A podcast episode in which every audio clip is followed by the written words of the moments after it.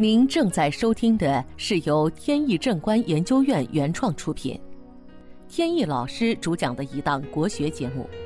这里以真实案例的形式，摒弃晦涩难懂的书本理论，力求呈现一堂不一样的文化讲座。咱们正式案例开始以前呢，还是解答两个小问题。一个呢是有听众问，说在看黄历的时候啊，现在网上呢有很多这个电子的黄历。看黄历时候呢，发现有的呢写，比如说今天适合干某件事儿，但是可能别的黄历呢就说今天不宜干某件事儿。所以呢，这都是一件事儿，为什么都不一样呢？这不是有矛盾吗？这个呀是这么回事儿，这个每一个黄历啊，它所依据的这个原理啊不同。所以呢，虽然说的是一件事儿，但是呢，它的内涵不一样。你比如搬家就有很多种类，像有搬工厂的、搬写字楼的、搬办公室的，还有呢搬居家环境的，这种都不一样。再有呢，就是搬新家和搬旧家，这是不一样的，就是往旧房子里搬。但是在黄历里边呢，它没有区分，所以呢就容易造成混乱。这就是啊，为什么说有时候择吉日也需要找命理师来看的这个原因。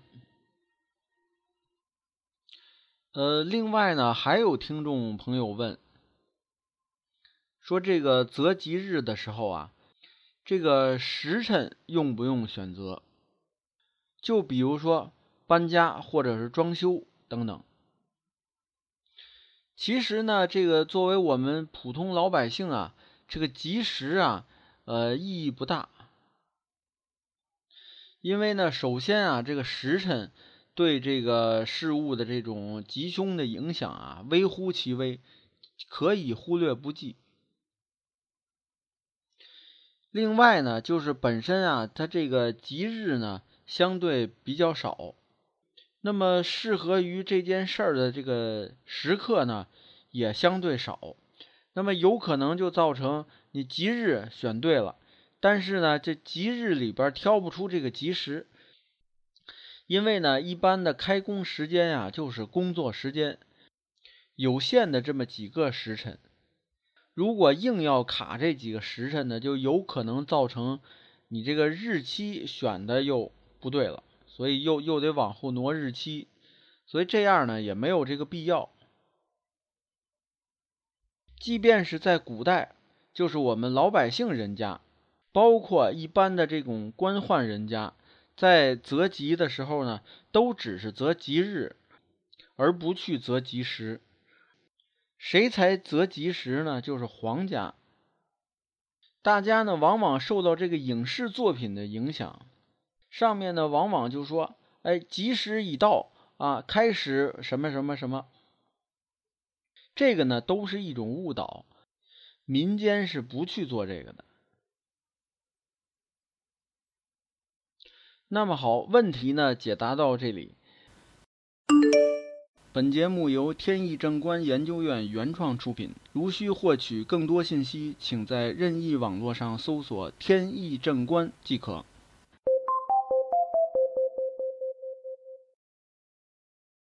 好，接下来呢，我们接着聊案例。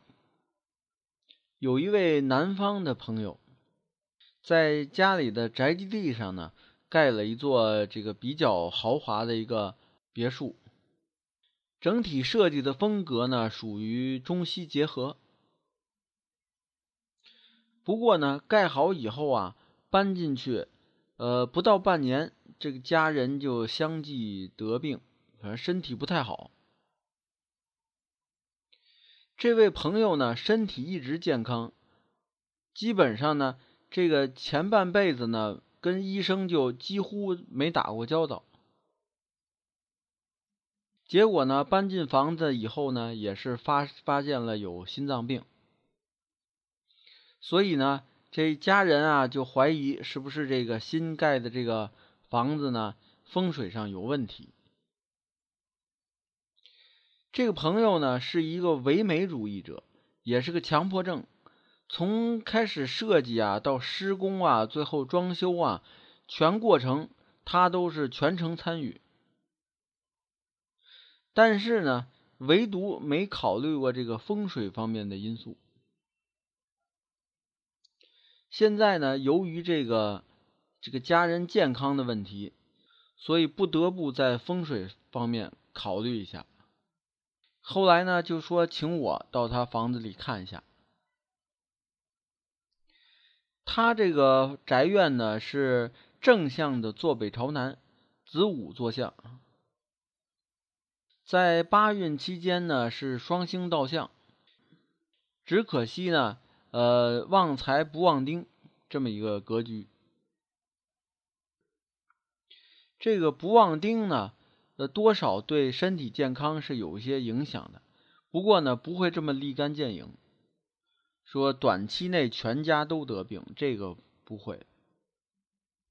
整体的装修呢，呃是比较豪华的。一进门呢，正对着一个楼梯，特别的显眼。这个稍懂风水的人呢，都知道，这个一开门正对着楼梯呢，这都是大忌。可是在这儿呢，恰恰就出现了。问他为什么这么设计呢？他就说呢，这是吸收啊这个欧洲建筑的这个灵感。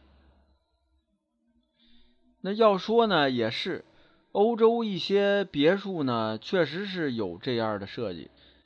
呃，正中央是一个楼梯，在泰坦尼克号里边，这个中间不是有一个楼梯吗？即便是在欧洲。这种建筑呢，也都是很古老的事儿。现在新派的建筑里呢，也没有这种结构了。另外呢，即便是在古代，这种结构啊也是少数，大多数呢不是这么修建的。在中国呀，从这个解放以后，呃，一直到改革开放早期吧，所盖的一些楼堂馆所。还有一部分是这种格局，我就见过很多。这个楼的大门一开门，正对着是一个楼梯。然后呢，再往后来，大家再把风水捡起来以后，这种格局呢就再也看不见了。大家回想一下，现在哪还有这种格局？而那些老楼呢，大多是用一面大的镜子，大的穿衣镜。把这个煞气给阻挡。知道了这个情况以后呢，这个朋友啊，顿觉非常沮丧，问我呢有没有什么办法。这个呢我也比较为难。他这个呢由于煞气过重，所以呢即便说用风水物品来化解呢，也是治标不治本。那么也放一个穿衣镜行不行？这个显然不行。机关单位的这个楼堂馆所可以放，家里呢本来就应该减少镜子，怎么能放那么大一个穿衣镜呢？要说治本的办法呢，要么就是搬走，要么就是推了重新盖，但这两个呢好像都不太现实。我呢也没办法，只能是委婉的把这个。意思传达给他，然后具体怎么选择呢？呃，还得由他来判断。好，今天的节目呢到此结束。这档国学文化节目由天意正观原创出品，天意老师播讲。感谢大家收听，我们下次节目再见。